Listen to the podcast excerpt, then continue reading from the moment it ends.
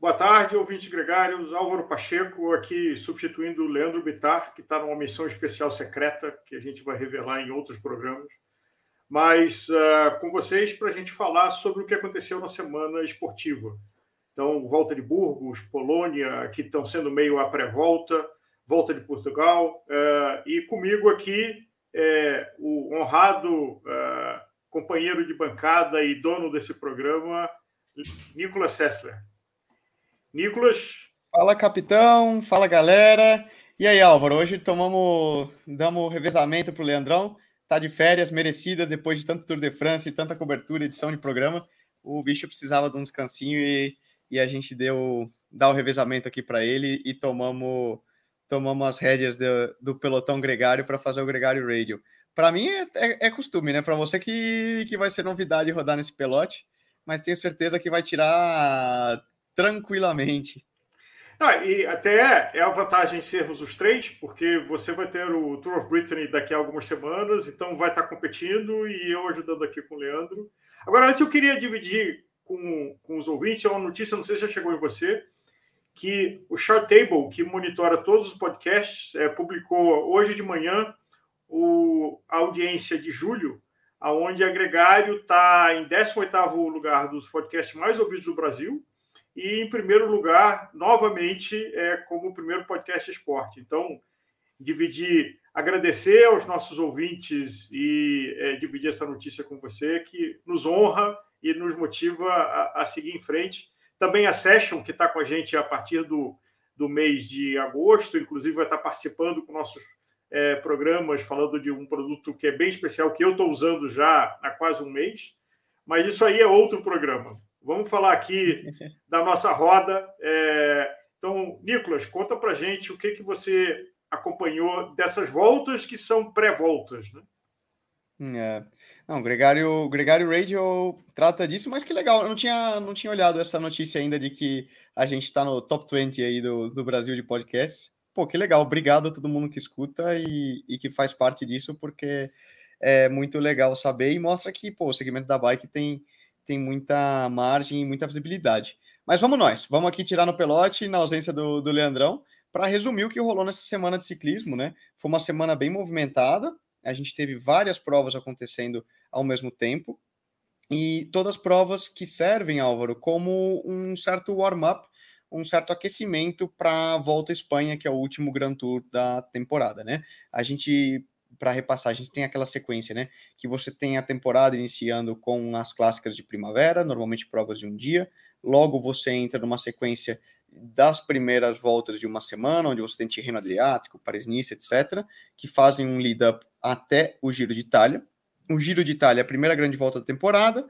Você entra num outro período de voltas menores de uma semana. Você tem o Tour de France. Você termina o Tour de France. Você chega no período da temporada que a gente está, que é o verão europeu onde você tem outras voltas para aqueles atletas que estão focando a Volta à Espanha, que é a última das três grandes voltas na temporada. Então foi uma semana bem movimentada nesse, nesse âmbito. A gente teve, como você previamente mencionou, rolando nessa semana a Volta a Burgos, uma corrida ex de casa para mim, né? Já que eu corri e morei por um tempo em Burgos, corri pela equipe local por alguns anos, então conheço bem como que funciona a coisa por lá.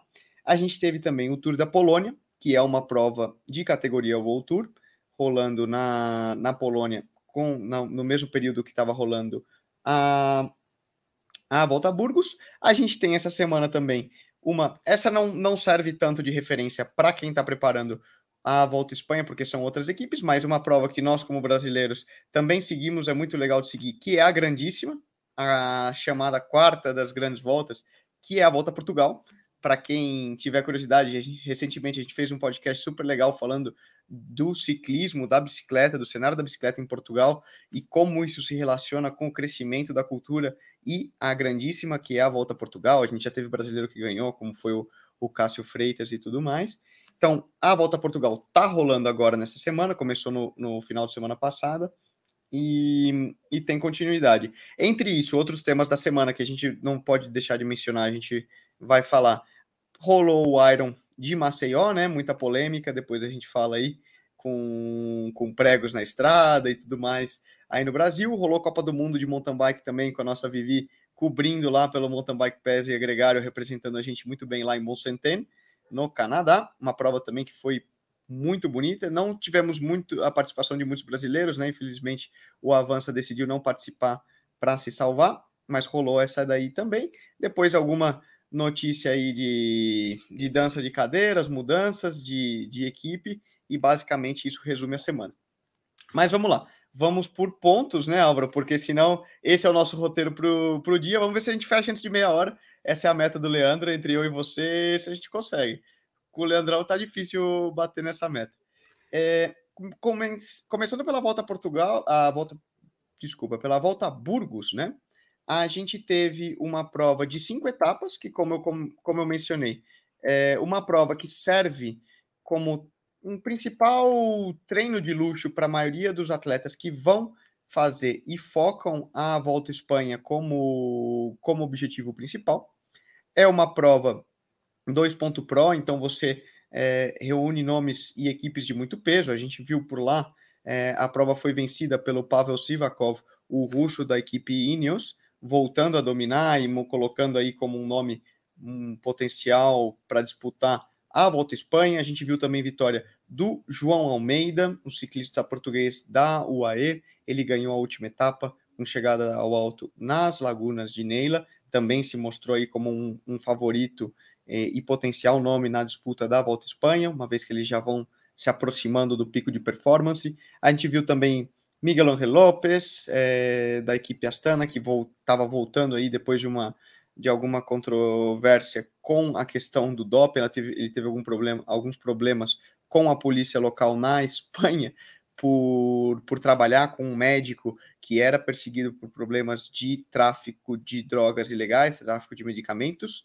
e ele foi, foi detido e ficou algumas semanas fora de competição, logo foi é, julgado inocente e, e liberado pelo ICI voltar à competição, então foi a primeira vez que a gente viu o colombiano da Astana voltando a competir, também se mostrou muito forte, foi terceiro colocado na classificação geral, disputou muito a última chegada ao alto nas Lagunas de Neila. A gente também viu nessa mesma prova é, outros nomes fortes, como a Bora com o Jay Hindley, que é o vigente campeão do Giro de Itália, também esticando as pernas por ali. A gente viu a Trek também correndo, IF Education voltando a mostrar as cartas ali com o Rio Karting e o Esteban Chaves também estavam participando na, na prova. Outro nome interessante de ver que a gente viu na Volta Burgos essa semana foi o Vincenzo Nibali, italiano da Astana. Todos nomes que eu estou mencionando que têm um grande potencial e devem vir para disputar é, a Volta à Espanha em boas condições, né? E o querido Também... Valverde que fez pódio no dia, né? É, se recuperou lá do acidente dele e fez um terceiro, se não me engano, na terceira etapa. É... Exato. O... A própria Movistar, né? A equipe da, da casa que vem é, da casa quando eu falo Espanha, né? E estão sob muita pressão porque eles precisam performar bem, né? A gente tem aquela questão do, do ranqueamento UCI, Movistar também correndo com praticamente a, equipe que eles devem levar para a Volta à Espanha, já correndo no na Volta a Burgos. Confesso que por ser Movistar ficaram bem aquém, bateram na trave aí em, na, em uma etapa que, que chegava no, nas relíquias de, de Clunia, né, que acabou chegando uhum. a fuga, a gente via ali Luiz Mazzi, pensou em algum momento que ele poderia levar aquela etapa e não, não se consolidou a quarta etapa, ah, eu vou passar aqui também, Leandro. É, Leandro, tô? Tô, tô mal da cabeça, né? O, Agora, só dando uma né? pausa, né? como é que você está vendo é, a, a armação para a volta da Espanha? Ainda falta várias semanas, mas como é que você está vendo, por exemplo, a gente nota a Ineos uh, mais em forma, né? É, do Sim. que se especulava a batalha do Pogacar com, uh, contra toda a Jumbo do Tour de France. Como é que você está vendo que se arma a volta da Espanha? Masculina, porque a gente tem ainda a feminina depois. É, temos agora é, o hashtag Watch the Femmes, né? Então sempre tem que ficar de olho nas duas. É, Nas duas. Exato, nas duas voltas. Eu vejo uma volta Espanha, para mim, Álvaro, eu acho que a volta sempre é a prova mais legal de assistir. Eu sempre falo isso, por quê?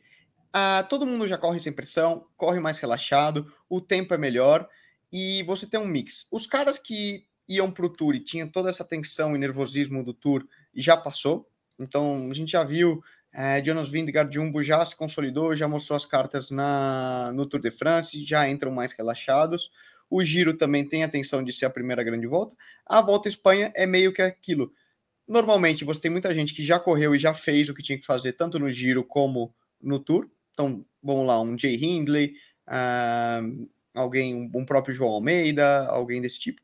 E você junta também com aqueles atletas que estão na busca por contratos, que precisam andar uhum. muito bem, tem uma certa pressão, mas não existe esse mesmo nervosismo, essa mesma tensão que existe no Tour de France. Então é uma prova muito legal de assistir. E o formato que a organização da Volta à Espanha, lembrando que a, a, a organizadora da Volta é a mesma organizadora do Tour, né? Detém, é, é detentora a ASO, que, que organiza a volta também, mas o que é a escolha do trajeto fica em cargo do, do Javier Guilhem, que é um espanhol, e eles gostam muito de usar etapas é, um pouco mais curtas, mais explosivas, sempre com um pouco mais de dinamismo, com, com alguma possibilidade de uma emboscada. Então, tende a ser uma prova é, com menos é, morosidade e que, e que sempre tem uma dinâmica, chegadas ao alto muito explosivas, é, sempre está tendo uma dinâmica de mudança no DSC, é uma prova muito legal. Ainda que o tour desse ano foi sensacional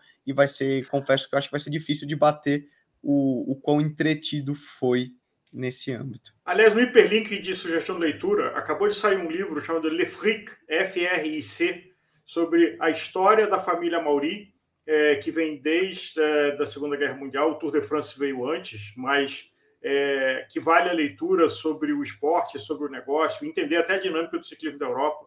Tem uma menção muito interessante, porque a, a sobrinha do Emile, que é a, a Odila, dizem que só tem uma pessoa mais poderosa do que ela no ciclismo mundial, que é o presidente da França. Então, uma leitura que eu recomendo. E falando de, de, de mulheres e também da Volta, será que a Van Vleuten é, ganha três grandes voltas no mesmo ano? Porque ela já está com três grandes voltas na sequência, né? Tem a volta do ano passado, o, o Giro e o Tour. Será que ela mantém a potência, é, ainda mais estando Movistar estando na Espanha? Ah, Álvaro, essa é difícil quem, quem tem a coragem de apostar contra, né? Hum. Porque com o tanto que essa mulher anda e o tão dominante que ela é, é hoje claramente é a, a maior força do pelotão feminino. Claro que você consolidar isso numa, numa volta finalmente é complicado. A volta Espanha de, de, de Ticas, né, feminina, é, são cinco dias, infelizmente ainda é uma volta mais curta, não tem a mesma dinâmica de serem 21 dias como é a, a volta masculina, mas com, com a força e nível que a Van Vleuten vem demonstrando, seria hum, irracional apostar contra apostar contra ela. Eu vou só dar uma concluída, Álvaro, antes da gente entrar nos outros ganchos, porque na real todas as provas e todos os nomes, até a própria, o próprio Tour da Polônia, servem como um lead-up da gente entender quem tá bem, quem pode vir e mostrar as cartas para a Volta à Espanha. Só fazendo um repasso rápido, então, da Volta a Burgos, a primeira etapa ficou também uma menção é, honrosa aí com o Santiago Buitrago, colombiano da Bahrein Victorious, numa vitória muito bonita na chegada lá dentro do castilho de, de Burgos, da, na cidade, atrás da catedral. Acredito que muita gente que tenha feito já Compostela ou passeado pela Espanha certamente já deve ter passado pela cidade de Burgos, a catedral é muito famosa. A chegada da primeira etapa foi dentro da cidade, ali pelas ruas é, e pelo Castilho de Burgos Antigos. A segunda etapa rolou uma polêmica grande, onde a gente viu um, um triplete aí da Jumbo Visma, porque teve um tombo muito feio no lead-up para o sprint, onde um dos atletas da equipe, quando vinha no trem de embalada, caiu e acabou derrubando todo o pelotão que vinha atrás.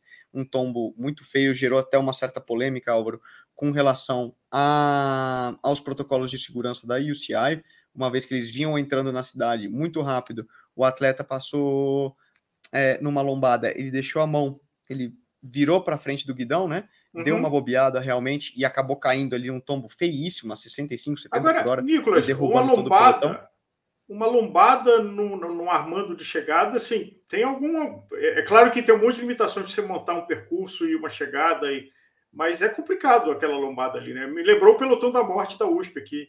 É, é, é complicado. Aí entra na questão do, do protocolo de UCI Safety de entender, escuta, quem liberou que você fizesse uma chegada num pelotão, onde você sabe que vai ser uma chegada em sprint, naquela chegada. Gerou bastante polêmica, Felipe Gilbert, vários atletas entraram, o, o próprio pessoal da Jumbo, né, gerou polêmica, porque eles acabaram fiz, fazendo uma, um triplete, chegaram os três na frente, né, Timo Rossen, Eduardo Affini e o Chris Harper, que iam tirando na frente, chegaram, comemoraram, muita gente criticou, falou, escuta, mas como vocês, vocês vão comemorar se vocês acabaram de derrubar o pelote inteiro? Um atleta de vocês derrubou todo mundo que estava atrás.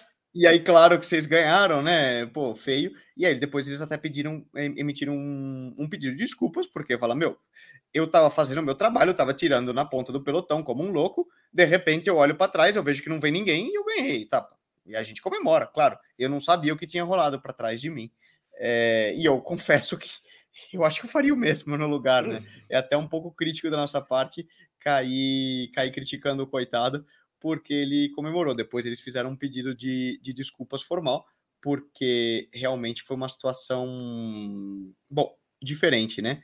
Sim. Logo, só para concluir aqui, a, a terceira etapa que passava pelo Picão Blanco, outra subida também mítica da região e muito dura, para quem pedala por aí lembra talvez uma Serra do Paiol, é muito dura, tem uma distância parecida aí por volta dos 10 quilômetros, inclinação média de 9, 10% só para dar uma referência. Logo, eles passavam nessa subida, tinham uma descida e, e chegavam depois com uma outra, é, uma outra pequena subida. Essa foi a etapa, Álvaro, que meio que deu uma definida na classificação geral. Nessa etapa, Pavel Sivakov conseguiu escapar, soltou os principais concorrentes na classificação geral e chegou escapado junto do último atleta que tinha ainda aguentado da fuga original do dia, que foi o francês é, Bastien Tronchon, da G2R. O Tronchon ganhou a etapa, Sivakov fez segundo, pegou a camisa de líder e depois foi só uma questão de defender. Nessa etapa, Valverde também fez terceiro, como a gente mencionava. Finalmente, a quarta etapa foi a etapa que eu mencionei, que chegava na, nas relíquias da cidade de Clunia, uma cidade romana também muito legal. Eles usam a Volta a Burgos, só para comentar, como um, um cartão postal turístico, né? Então eles procuram colocar os principais ícones da província de Burgos, do estado de Burgos, durante a etapa. Essa etapa ficou com a fuga. É, foi uma etapa muito rápida, rolou um pouco de vento cruzado e a fuga conseguiu vingar. A vitória ficou com outro atleta da Bahrein, é, Matvei Govekar, também ganhando num sprint bem apertado. Em algum momento a gente pensou que nessa etapa estava o Luiz Mas, da equipe Movistar. A gente pensou que eventualmente a Movistar poderia ganhar a primeira etapa, mas também não foi nesse dia, né? A Movistar que vem numa seca considerável. E depois, como eu falei, a etapa 5 ficou com o João Almeida, é, português da UAE Emirates, na chegada às Lagunas de Neila, que também é um, um glaciar muito bonito lá em Burgos, e, e foi um bom teste. O Sivakov conseguiu defender a liderança na classificação geral, com muita ajuda também do Carlos Rodrigues, um espanhol, atual campeão espanhol da equipe Ineos, e mostraram muita confiança. O que a gente viu ali do controle da Ineos na prova remete um pouco a Ineos dos anos é, Frume, dos anos de, de bom controle, então deu um bom sabor de boca para a equipe que vai disputar, a, que é uma equipe favorita, né? Uma equipe Sim. que entra com peso para disputar a classificação geral. Como eu falei, da Volta à Espanha, né? Classificação geral da Volta à Espanha. Como eu falei, outros nomes é, que eu acho que vale a pena, eu vi muito bem durante essa semana a gente mencionar: João Almeida, Miguel Angel Lopes, que fez segundo na última etapa e também é, terminou em terceiro na classificação geral, né? O pódio geral ficou com Sivakov em primeiro, João Almeida em segundo e o Miguel Angel Lopes em terceiro. A gente e viu o Bernal, também... já que falamos da, da Ineos, e o Bernal. Uh de quando você acha que ele volta? O que, que você ouve aí?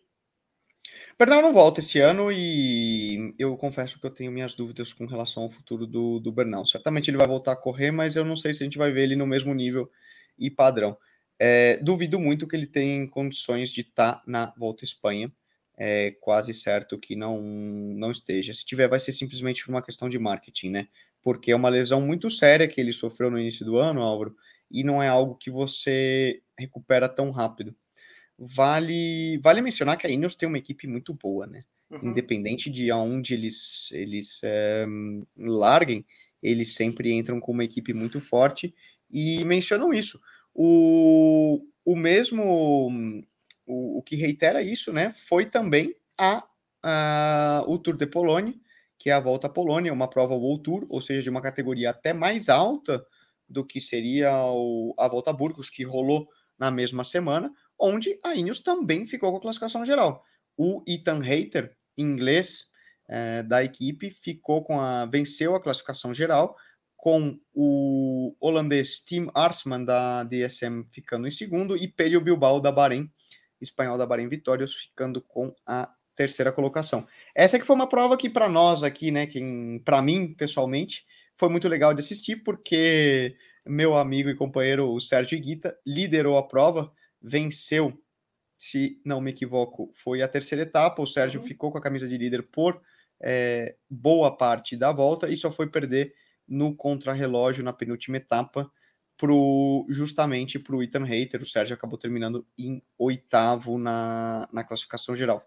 Que, aliás, está sendo um bom Sérgio... ano para ele, né? Ele tem se destacado nas provas, é, fez bem a mudança de equipe para ele.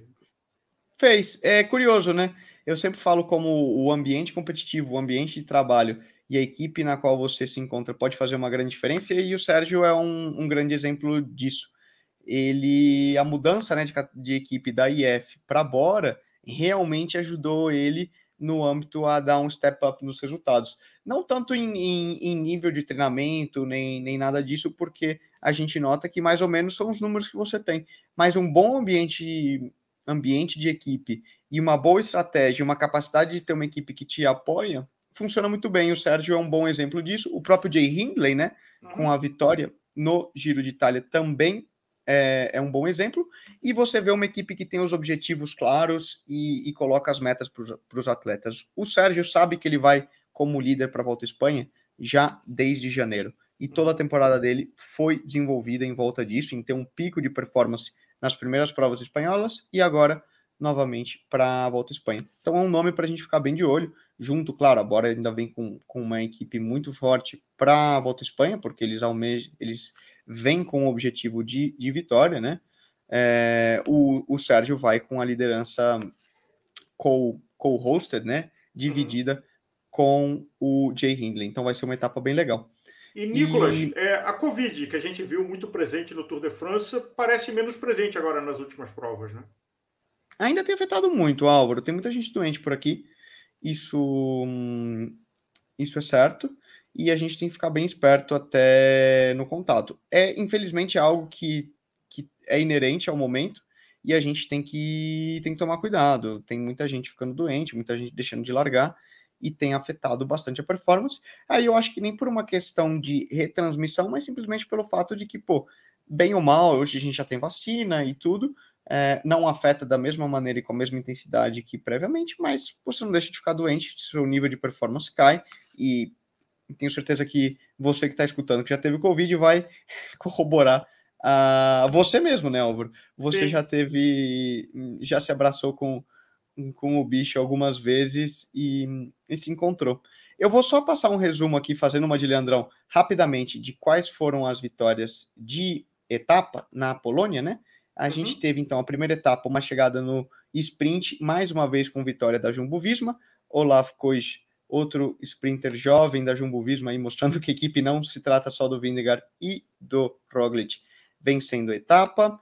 É, na etapa 2, outra chegada no sprint, mas dessa vez a gente viu um jovem belga, Herben Teisman, da Intermarché, da Wanty, é, vencendo em cima do, do Pascal Ackermann, da UAE. Na etapa do Sérgio Guita, foi uma etapa dura quem, quem tiver oportunidade de assistir o vídeo da chegada foi bem emocionante, porque foi um sprint muito longo. Eles vieram ali disputando, disputando, disputando, e o Sérgio conseguiu bater o Pedro Bilbao logo no finalzinho. O, o Pedro Bilbao, que é outro nome que eu acho que é importante a gente ficar bem de olho aí para a volta à Espanha. Ele pode vir e andar muito bem, andou bem no giro, recuperou nesse período e agora volta bem para o bloco da volta à Espanha, lembrando que é um espanhol. A quarta etapa a gente viu a vitória do Pascal Ackermann, voltando a ganhar pelo UAE outro que fazia tempo, o alemão, que não dava uma volta e vencia. O Phil Bauhaus, também da Bahrein, outro sprinter, ganhou a quinta etapa. É, a sexta etapa, novamente, etapa de contrarrelógio, onde a gente viu a vitória do Team Arseman, o holandês, da, da DSM, e a mudança de líder ficando com o Ethan Hayter, o inglês da, da Ineos, e a última etapa a gente viu vitória novamente no sprint, mas dessa vez de Arnaud Demar, o francês da FDG. Então foi um bom mix, muitas chegadas no sprint, a gente viu vários nomes esticando as pernas e, e mostrando, mostrando as caras. Foi também todos esses sprinters que devem ir para a Volta à Espanha também, viu, Álvaro? Na briga por pontos e resultados. Então a gente viu vários nomes aí que a gente deve acompanhar ao longo do mês de agosto. A volta que começa no dia no dia 19 de setembro, 19 de agosto, perdão, e vai até o dia 11 de setembro. Todos os nomes para a gente ficar de olho, tanto da Volta a Burgos como na na Poleme, na, na Polônia. Nicolas, e, só vou dar um repasso. Uma pergunta pro... do Rony, uma pergunta do Rony, é, o Roglic é, volta a competir esse ano? Ainda existe a polêmica, né? As notícias são que ele está se recuperando do tombo é, e da fratura no Tour de France e é uma questão de ver a evolução dele pouco a pouco se ele vai estar tá em condições. Lembrando que ele é o vigente campeão da Volta à Espanha e, e se for, eu acho que ele deve entrar para tentar tentar defender o título, né? Nada uh, seria o, o, mais comum e o, e o esperado no, na parte dele. Vamos ver. Eu espero que sim. Sempre é legal, né? Você ter um nome desse calibre é, sempre ajuda. O Pogacar, que já anunciou que não deve ir para a Volta à Espanha, talvez deva focar no Mundial. Então, quanto mais nomes de peso a gente tiver, melhor. A gente sempre sim que tem o Jane Hindley, né? Vigente uhum. campeão do Giro de Itália, que vai estar por lá, como mencionei outros nomes: Vincenzo Nibali, uh, João Almeida, uh, próprio Sivakov, que, que venceu, Iguita, uh, Theo Geoghegan também da Ineos, então Mikel Landa, pediu Bilbao, é, Carapaz, eventualmente. Então, vai ter um start list, a volta sempre reúne um start list muito legal e vale a pena mencionar. Eu vou fazer uma rápida menção também, um pouco agora, para o ciclismo feminino, Álvaro, que a gente estava uhum. falando das meninas. Rolou também essa semana, é, lá na Suécia, um nome aqui do duas clássicas, né? Uma de contrarrelógio e outra de um dia, que é o Post Nord Vargarda Desculpem aí o meu sueco, essa tá uma das línguas que eu não controlo. É, mas a vitória ficou, por que mencionar, uma prova World Tour do ciclismo feminino e gerou muita polêmica na vitória. A vitória final foi delegada para a francesa, atual campeã francesa, a Cordon Rago, da equipe Trek. Mas quem passou a linha de chegada em primeiro foi a Marianne Voss, da, da equipe Jumbo. E rolou muita polêmica, sabe? porque a Mariane foi relegada por ter feito um. ter saltado as regras. Basicamente, quando se formou a fuga do dia, Álvaro, ela fez aquela posição de colocar as mãos apoiadas no guidão com, com os braços, né? Com, como se fosse o antebraço apoiado no guidão. Exato, como se fosse uma posição de contrarrelógio sem o clipe, e isso, perante a regra do CI, hoje é proibido. Depois entraram é, com um recurso contra ela e ela foi eliminada, apesar de ter vencido a prova naquela fuga. Ficou aquele sabor meio agridoce, porque todo mundo falou, pô, a Mariane foi a melhor. Por 4, 5 segundos que ela usou a posição, foi pega nas câmeras. As regras são as regras. Ela uhum. mesmo mencionou e, e, e, gerou essa polêmica, né? Pô, e aí? Foi só 5 segundos? Realmente mudou o desandar da prova, o desenrolar da prova? Não mas é uma posição irregular, independente de qualquer coisa, né? Agora, é, mudando de esporte falando do, do Pitcock, uh, que tem a possibilidade dele ter três títulos, né? Então, vem agora o ciclocross, que, que começa daqui a pouco com a esfriada da temporada de estrada. E como é que você está olhando ele? É, depois daquela aparição de descida galáctica no Tour de France.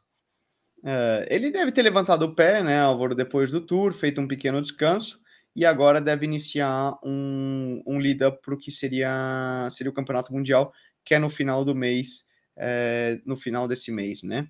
Ele, a gente teve até fazendo gancho, né? Rolou também a Copa do Mundo de Mountain Bike lá em Mont Saint no Canadá, terra quintal da nossa Vivi, que agora mora por lá, Vivi Faveri, e estava por lá cobrindo em loco pelo, pelo Mountain Bike Pass e mandando todas as informações. Também quintal da Jaque Mourão, que também mora por lá e, e, conhece muito bem. E um, a Copa do Mundo de Monsantane, Álvaro, é o templo é, do, do mountain bike mundial, é a Paris-Roubaix, a prova mais, é o Alpe d'Huez, como você queira chamar, é a, talvez o circuito mais mítico que exista no, no mountain bike mundial, ainda o circuito do Canadá de Mont-Saint-Anne, super técnico, super difícil, e, e é um bom lead-up aí, né, para o que virá nos, nos mundiais.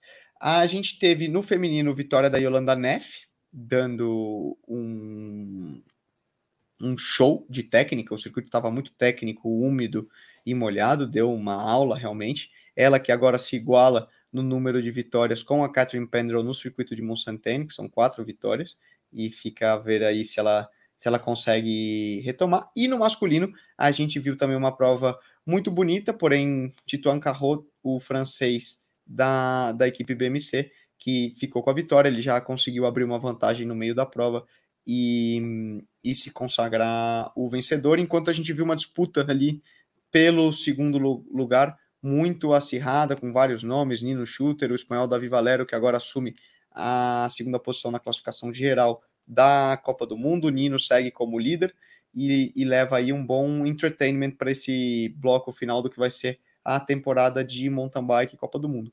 Uma ausência foi a ausência do Henrique, né? O Avança não competiu na etapa do, do Canadá, Álvaro. Ele preferiu se resguardar, ele que vem de um período que ele não está se encontrando na, na forma física que ele gostaria, então ele preferiu dar uma é, pular essa etapa do Copa do Mundo para se preparar de acordo para o Mundial no final do mês.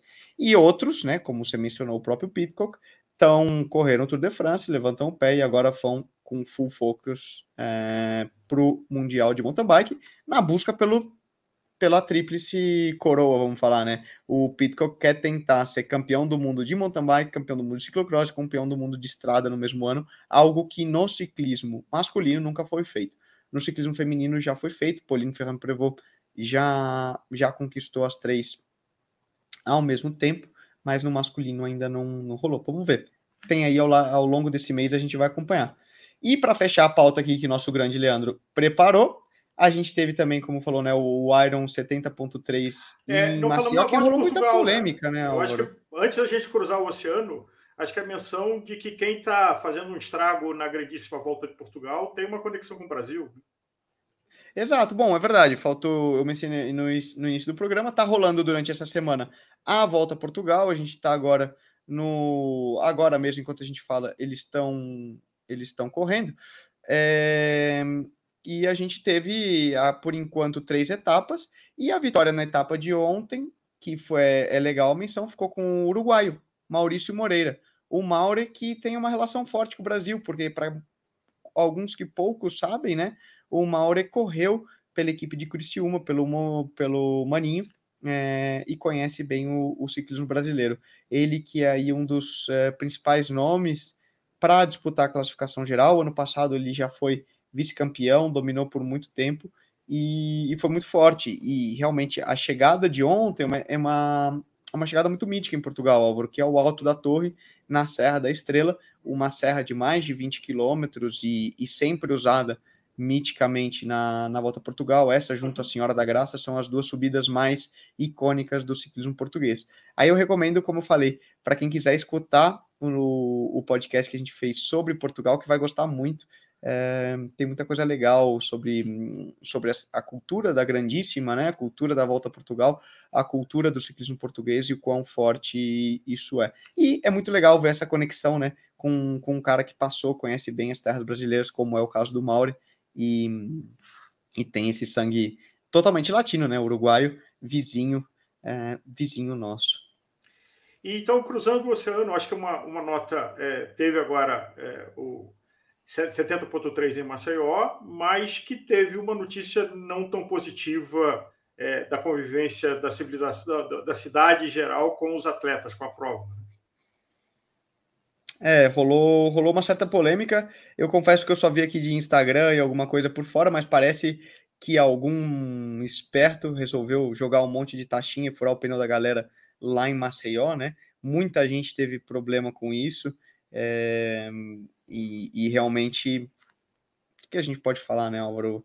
Se ainda tem gente no, em, em pleno 2022 querendo sabotar a prova de, hum, de triatlon, de ciclismo, o que foi, eventos esportivos, mostra que se a gente pensa que de vez em quando o ser humano está desenvolvendo, sempre tem um step back, ainda tem alguém que, que vive no, nos tempos antigos, né?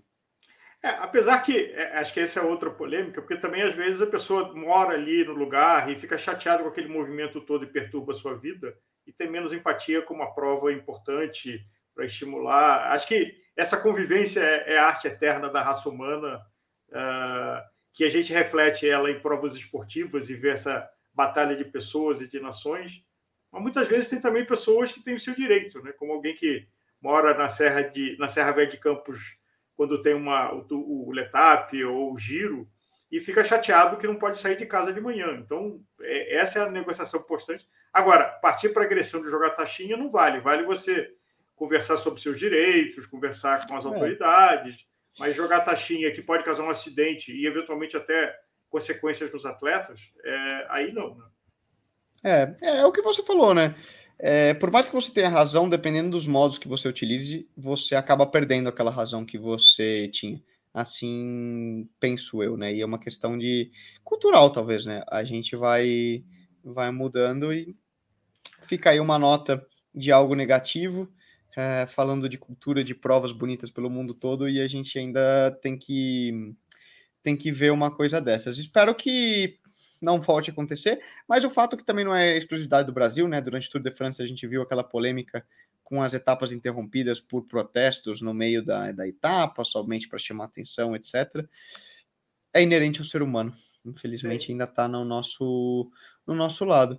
Mas, Álvaro, para fechar, aqui algumas notas que eu acho que para deixar para a galera aí seguir nessa semana. A gente segue aí na função, todas as provas que vão rolando envolvem muita emoção pela questão do ranking de equipes de rebaixamento das equipes de UCI. A gente vê agora Movistar 18 tá com a corda no, no pescoço. Israel, uma notícia que bombou nessa semana foi a contratação com efeito imediato do belga Dylan Tuns, que é um nome muito forte e pode pontuar bastante pela equipe nesses próximos é, meses de temporada. Israel que busca esses pontos para entrar entre as 18 melhores equipes do ranking. Isso deve dar uma chacoalhada. Agora mesmo, a Bike Exchange é a 17, Israel 18, Loto 10, perdão, Movistar 18, Loto 19 e Israel vigésima. Então, todas as provas que forem rolar ao longo dessa semana, do próximo mês e qualquer prova que acontecer, é, vai rolar muita atenção e muito. A gente tem que ficar muito em cima para ver que equipe anda bem, que equipe anda mal, por essa questão aí do rebaixamento.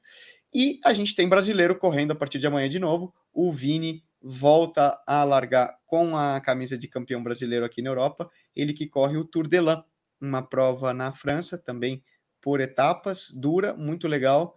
É, essa prova tem um tem um quê e uma cercania para nós brasileiros, porque a camisa de líder da prova, né, é feita pela ERT, é, uhum. empresa brasileira é, de uniformes aí brasileiro, e eles que já há alguns anos vestem a camisa de líder do Tour de Lan, e o Vini vai largar por lá. É, já falou que ele vai encontrar o Daniel Rogelin, vai encontrar o Elídio, que é o dono e sócio fundador da ERT, então vai ser muito legal. Essa prova tá no DCN, então para quem tem o app e quiser acompanhar, ela começa a partir de amanhã. Então vai ser legal ver a bandeirona do Brasil correndo por lá. E, e vamos lá, né? Torcida pro, pro Vini, vamos ver o que, o que vai rolar. Provavelmente ele vai para trabalhar, a gente já sabe como funciona isso, mas sempre é legal ficar aqui com a bandeirinha e o olho atento no que, no que vai rolar. Nós falamos do ranking de equipe e o, Rony, que está nos acompanhando aqui, pergunta quantas equipes ficam e quantas caem. É, quem está além do top 20 deixa de ter direito de correr automaticamente as grandes voltas, né? É, não, são 18 equipes. Como então, Rony, como que funciona? As primeiras 18 equipes com a pontuação somada dos últimos três anos no, no ranking UCI tem uma licença World Tour renovada automaticamente pelos três anos subsequentes, tá? É, logo, as, as equipes que não entrem nessas primeiras 18, elas podem ficar com um sistema de, de convites automáticos, uma vez que elas sejam a, as duas melhores equipes ranqueadas no ranking de equipes Pro Contes daquele ano. Aí eles têm um, um convite automático para todas as provas World Tour do ano seguinte. E aí você entra nessa mistura. O que acontece agora mesmo? Você perder a licença World Tour não te dá a garantia de que você vai poder correr todas as grandes voltas. E isso é uma pressão muito grande para todas as equipes, né? Uhum. Vidilotto, Movistar, é, Bike Exchange, etc. Astana. Mas basicamente é isso. 18. Astana está um pouco já tem uma certa margem, porque eles pontuaram muito bem nos primeiros dois anos da, do ranking, né? 2020 e uhum. 2021. Então não vale só o, o, que valem são os anos de 20, 21, 22. Uhum. E isso renova para os outros três anos, né? Que serão 23, 24, 25. E aí você supostamente volta a ter esse processo de de rebaixamento. E então é isso, né? As equipes estão sob muita pressão porque ao final desse ano, né, 2022, você tem esse processo de mudança. E agora mesmo, o que acontece é que você tem duas equipes que antes eram pró-continentais, ou seja, de segunda divisão, que são a Arkeia e a Alpecin Phoenix, que estão muito bem ranqueadas, então estão entre as é, 10, 12 melhores, ou seja, nem estão nessa linha de rebaixamento, que certamente vão passar esse World Tour e vão acabar jogando duas equipes que hoje são de primeira divisão, que são o World Tour, vão jogar para baixo. Então tá rolando aí essa briga. É, quem vai ficar no rebaixamento ou não. Um pouco como no futebol, né? Gera uma Sim. dinâmica legal. E que impacta no retorno do patrocinador. Nicolas, eu e os nossos ouvintes estamos sentindo falta do sino. Você está de volta em Valência, né? É, não, eu tô em casa, tô na casa de, uma, de um amigo do ainda aqui, aqui em altitude, eu desço amanhã e depois a sequência de provas vai ser e viagens vai ser praticamente non-stop. É que aqui esse AP fica para outro lado e não, não tem o sino, né? Pô, para terminar o programa já era para ter tocado faz meia hora, faz 12 minutos na realidade, né? Com meia hora, mas a gente a gente passou. A sequência agora vai ser vai ser boa, Álvaro vai ter bastante viagem e uma dinâmica movimentada. Mas isso aí, eu acho que, pô, na ausência do Leandrão, espero que a gente tenha tomado o relevo no pelote de acordo, passando ainda no resumo de como foi a semana e como que como funcionou tudo. E semana que vem a gente tem o mestre, o capitão, tirando de novo aqui no, no Gregário Radio. Isso é... Brigadão aí pela parceria, Álvaro. Foi muito legal. Espero que eu não tenha falado demais, né? Falo pouco.